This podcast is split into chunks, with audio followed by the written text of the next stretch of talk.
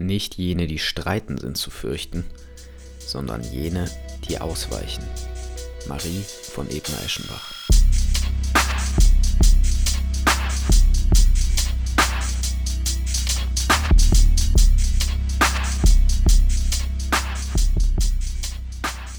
Hallo und willkommen im Club der Väter. Schön, dass du da bist. Das hier ist die zweite Folge aus der Reihe Grundbedürfnisse von Kindern. Wenn du die erste noch nicht gehört hast, dann geh doch zwei Folgen zurück und hör sie dir noch an, wenn du möchtest. Heute geht es um das Bedürfnis nach körperlicher Unversehrtheit, Sicherheit und Regulation. Kurze Begriffserklärung zur Regulation.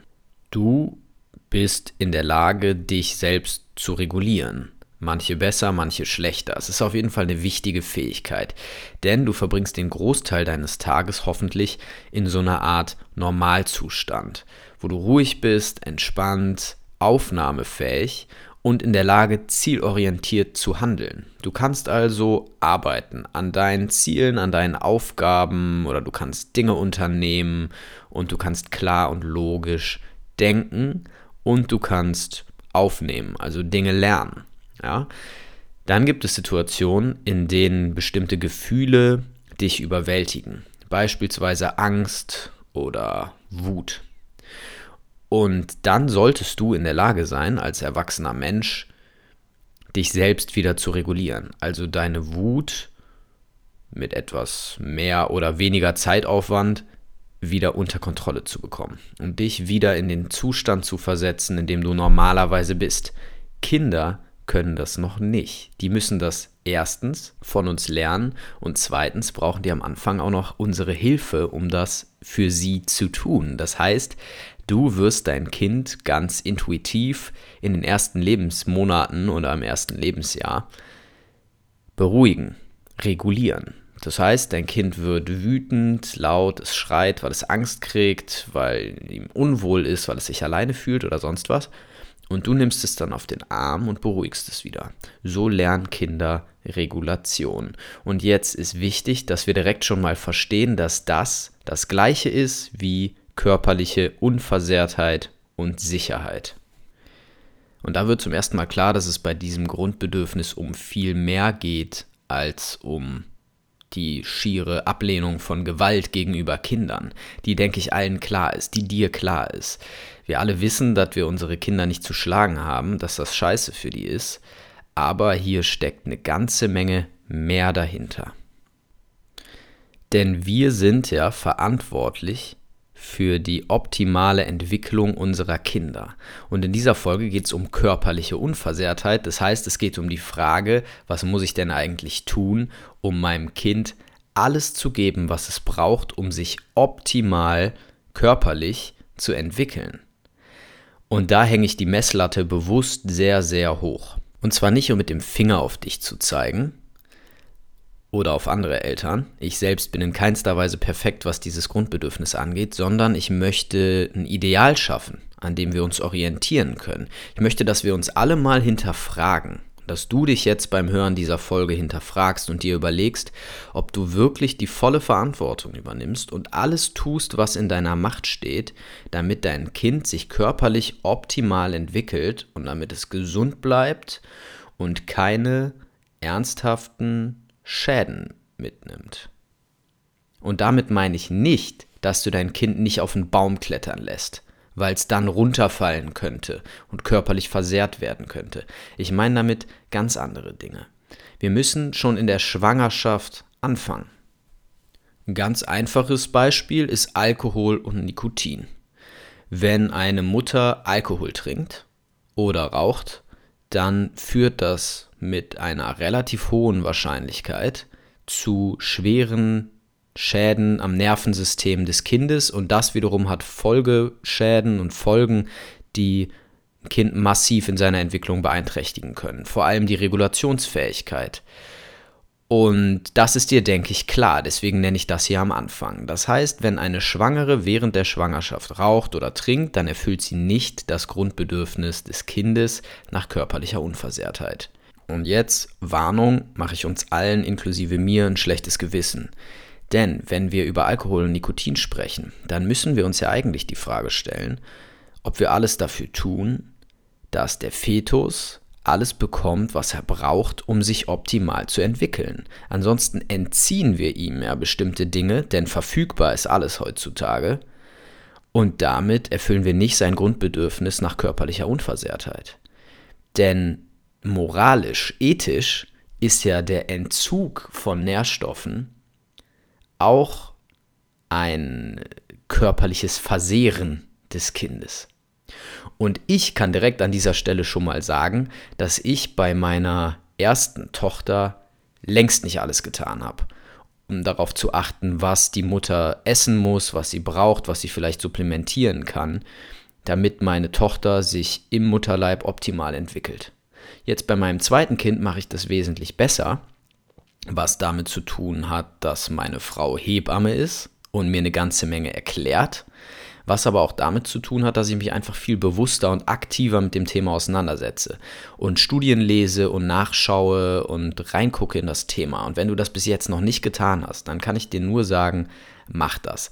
Denn wenn du liest, dass bestimmte Maßnahmen die Wahrscheinlichkeit erhöhen, dass dein Kind keine schwere Krankheit hat oder dass dein Kind ein besseres Immunsystem hat oder höhere IQ-Punkte erzielt später, dann merkst du plötzlich, oha, ich habe hier ja eine ganze Menge an Verantwortung und da gehört viel mehr zu, als ich vorher gedacht habe.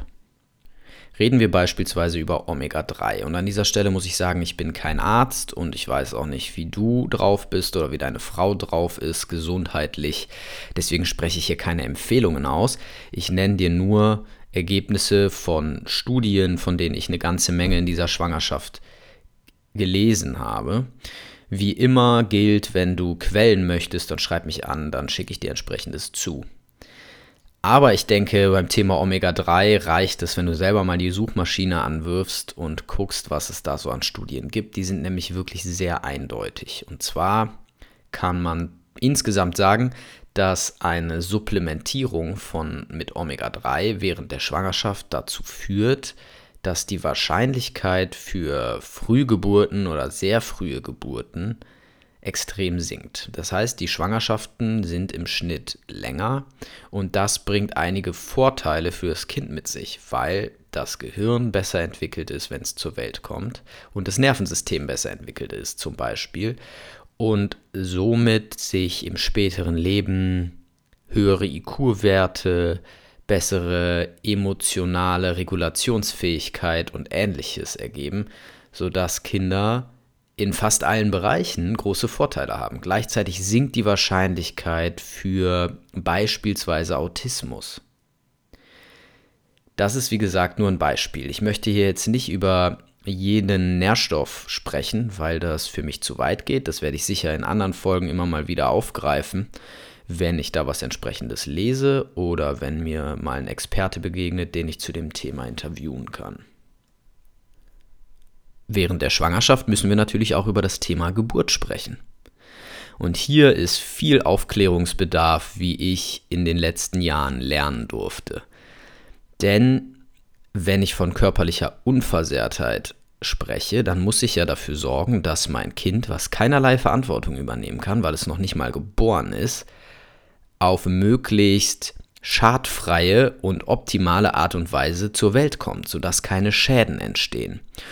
Und da ist der Einfluss selbstverständlich begrenzt, aber ich kann doch eine ganze Menge machen. Beispielsweise ist es wichtig für Kinder, dass sie auf natürliche Art und Weise auf die Welt kommen, also nicht per Kaiserschnitt oder mit der Saugglocke. Und wie gesagt, in manchen Fällen kann man das nicht vermeiden und ich verurteile niemanden, der das macht, denn ich stecke da nicht drin und ich habe überhaupt keine Ahnung, wie die Umstände sind. Ich weiß aber, dass viele Väter und auch Mütter einfach zu wenig informiert sind und zu wenig beispielsweise über die Vorteile von Hausgeburten wissen oder von Geburtshäusern. So höre ich immer wieder von Müttern, von werdenden Müttern, die gerne eine Hausgeburt machen würden und dann Väter haben, die sofort sagen, dass sie das nicht wollen. Und der erste Gedanke ist natürlich auch nachvollziehbar. Wir haben Angst davor, dass keine medizinische Versorgung da ist. Aber wenn wir uns die Zahlen anschauen, dann wird relativ schnell klar, dass die Geburten in Krankenhäusern signifikant häufiger zu einem Einsatz von Kaiserschnitten, Saugglocken oder ähnlichem führen können und auch Geburtsverletzungen häufiger vorkommen und ähnliches.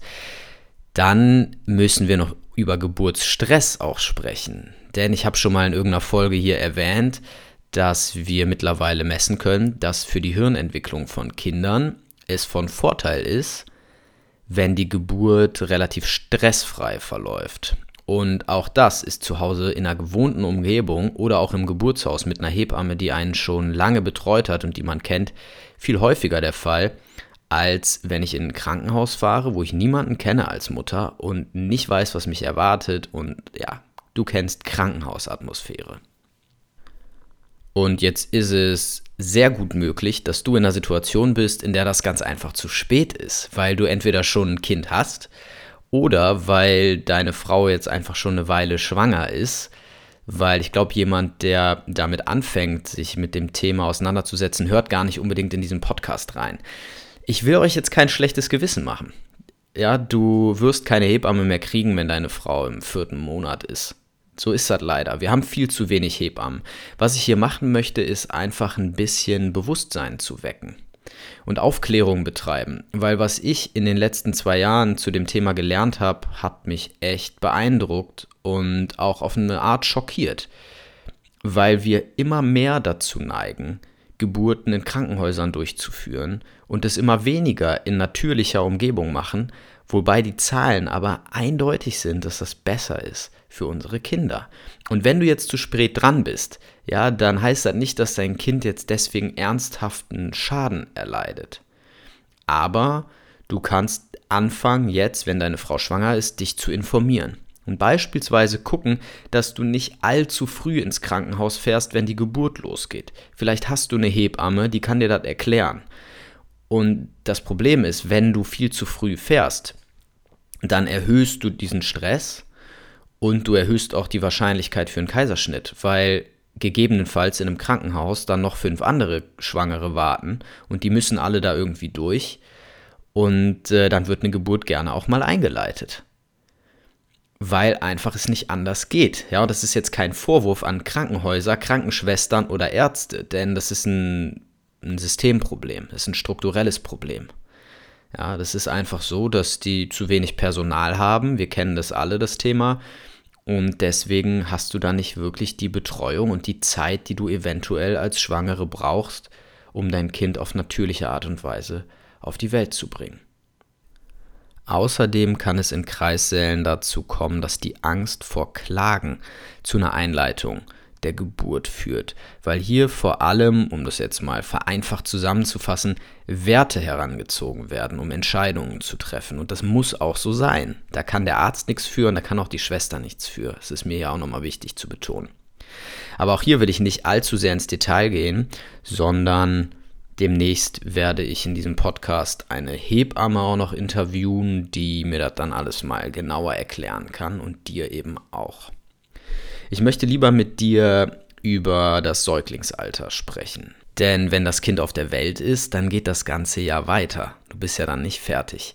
Du hast immer noch die Verantwortung dafür zu sorgen, dass das Gehirn deines Kindes sich optimal entwickelt, dass dein Kind bekommt, was es braucht. Und hier möchte ich auch nochmal auf die erste Folge verweisen aus dieser Reihe, also auf das erste Grundbedürfnis nach beständigen und liebevollen Beziehungen. Nimmst du dein Kind oft genug auf den Arm? Kümmerst du dich darum, dass es Regulation lernt und dass es die Grundvoraussetzungen mitbekommt, die es braucht, um sich diesbezüglich optimal zu entwickeln?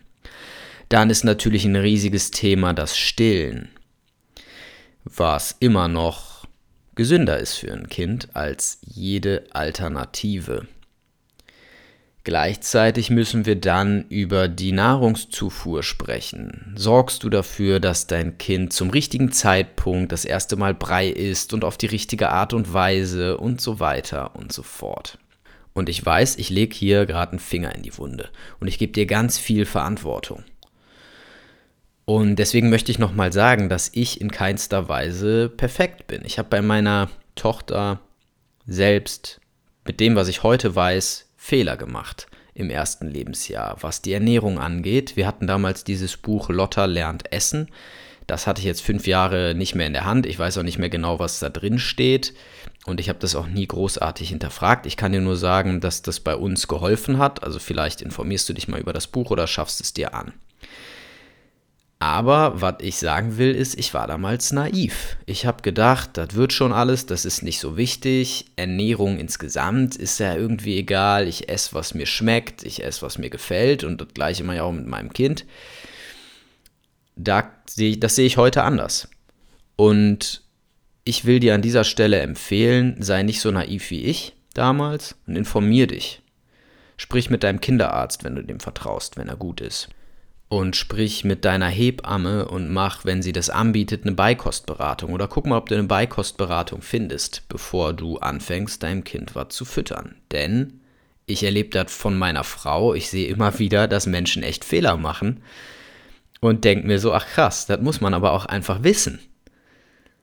Und wir werden eben nicht ausgebildet zu Eltern, sondern wir werden einfach ja, vor vollendete Tatsachen gestellt. Und deswegen einfach diese Empfehlung hier an dieser Stelle, informier dich und fang mal an zu googeln. Und dann müssen wir auch über Kinder sprechen, die älter sind. Also im Alter von drei bis sechs, so klassisches Kita-Alter beispielsweise, sorgst du dafür, dass dein Kind sich gesund ernährt.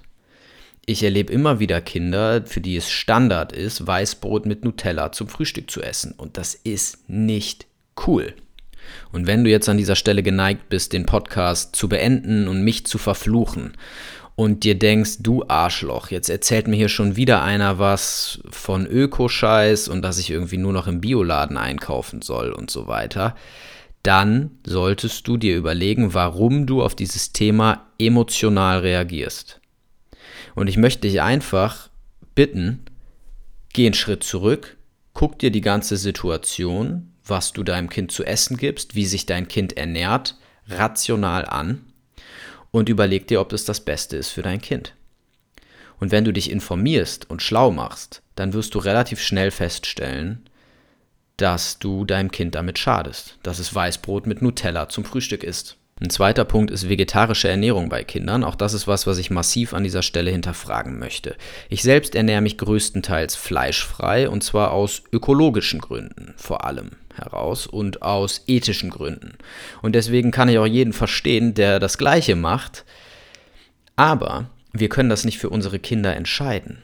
Wir müssen dafür sorgen, dass unsere Kinder ausreichend Proteine beispielsweise zu sich nehmen. Und wenn ich aus einer Ideologie heraus sage, als Vegetarier mache ich das richtig und ich will meinem Kind beibringen, sich um die Umwelt und so weiter zu kümmern und deswegen ernährt sich das jetzt auch vegetarisch, dann muss ich auch die Nachteile in Kauf nehmen, die das mit sich bringt.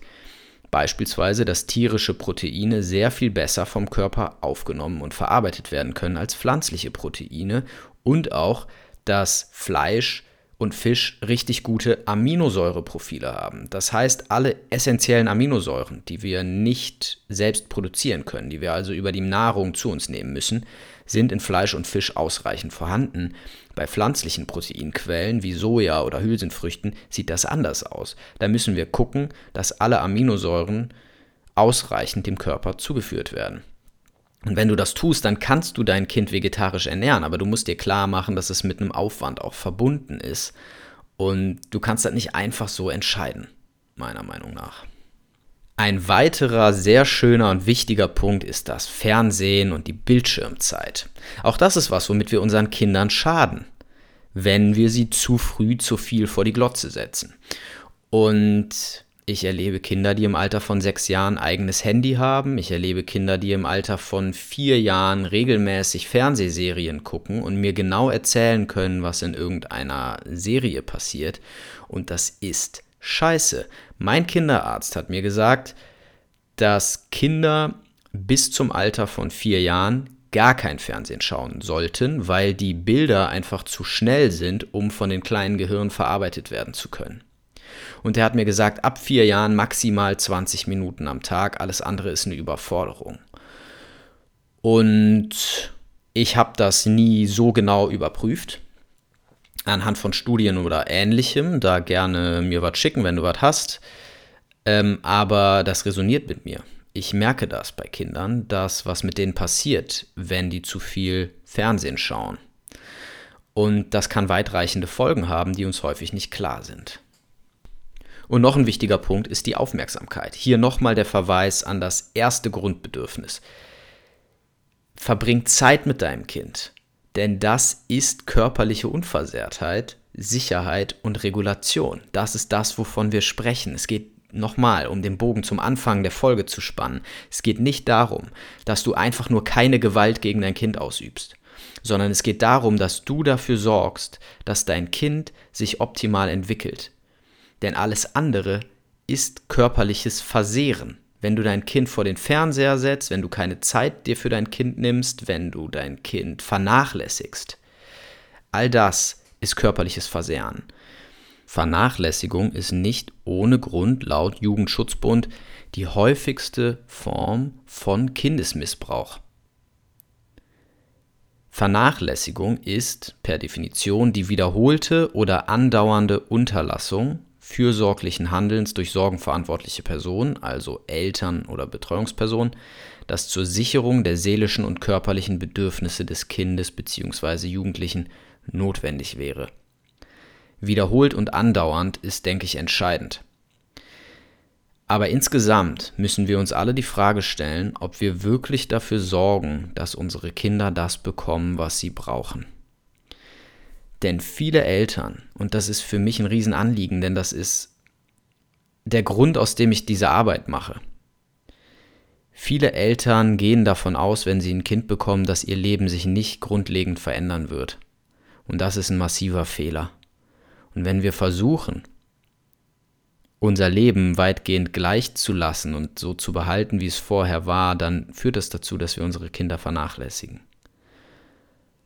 Und ich bin sicher, dir fallen noch tausend andere Punkte ein, die man an dieser Stelle betonen muss, wenn man über das Grundbedürfnis nach körperlicher Unversehrtheit, Sicherheit und Regulation spricht. Mir selbst fallen noch eine Million Dinge ein und mir ist einiges klar geworden in der Auseinandersetzung mit diesem Grundbedürfnis nämlich dass es in keiner Weise klar ist und logisch und wir da eigentlich gar nicht mehr drüber reden müssen, weil wir ja wissen, dass wir unsere Kinder nicht schlagen sollen, sondern dass tatsächlich in fast keiner Familie dieses Grundbedürfnis bis zum Ende erfüllt wird. Und der Hauptgrund dafür ist, das ist, denke ich, in dieser Folge klar geworden, mangelndes Wissen, zumindest in Industrieländern wie Deutschland, in denen Nahrung und das, was unsere Kinder brauchen, einfach verfügbar ist. Und ich hoffe, ich konnte mit dieser Folge oder kann mit dieser Folge ein kleines bisschen dazu beitragen, dass du einen etwas anderen Blickwinkel auf dein Kind bekommst, dass du tatsächlich nochmal dahin guckst, wo es weh tut, wo du nicht genug tust dass du vielleicht deinem Kind das Nutella-Brot beim Frühstück verbietest, auch wenn das zu Widerstand führen wird, dass du mit deiner Frau dich nochmal intensiv informierst darüber, was sie braucht als Schwangere oder was euer Fetus braucht, dass ihr nochmal über das Thema Geburt nachdenkt und so weiter und so weiter. Das ist mir ein ganz wichtiges Anliegen und ich hoffe, ich kann dir und anderen Eltern dabei helfen, sich bestmöglich auf diese Rolle vorzubereiten, denn das ist das, worum es mir hier geht. Auf jeden Fall finde ich es geil, dass du zugehört hast und dass du mich unterstützt mit deinem Like, mit deiner Empfehlung. Ich wünsche dir und deiner Familie alles Gute und bis zum nächsten Mal.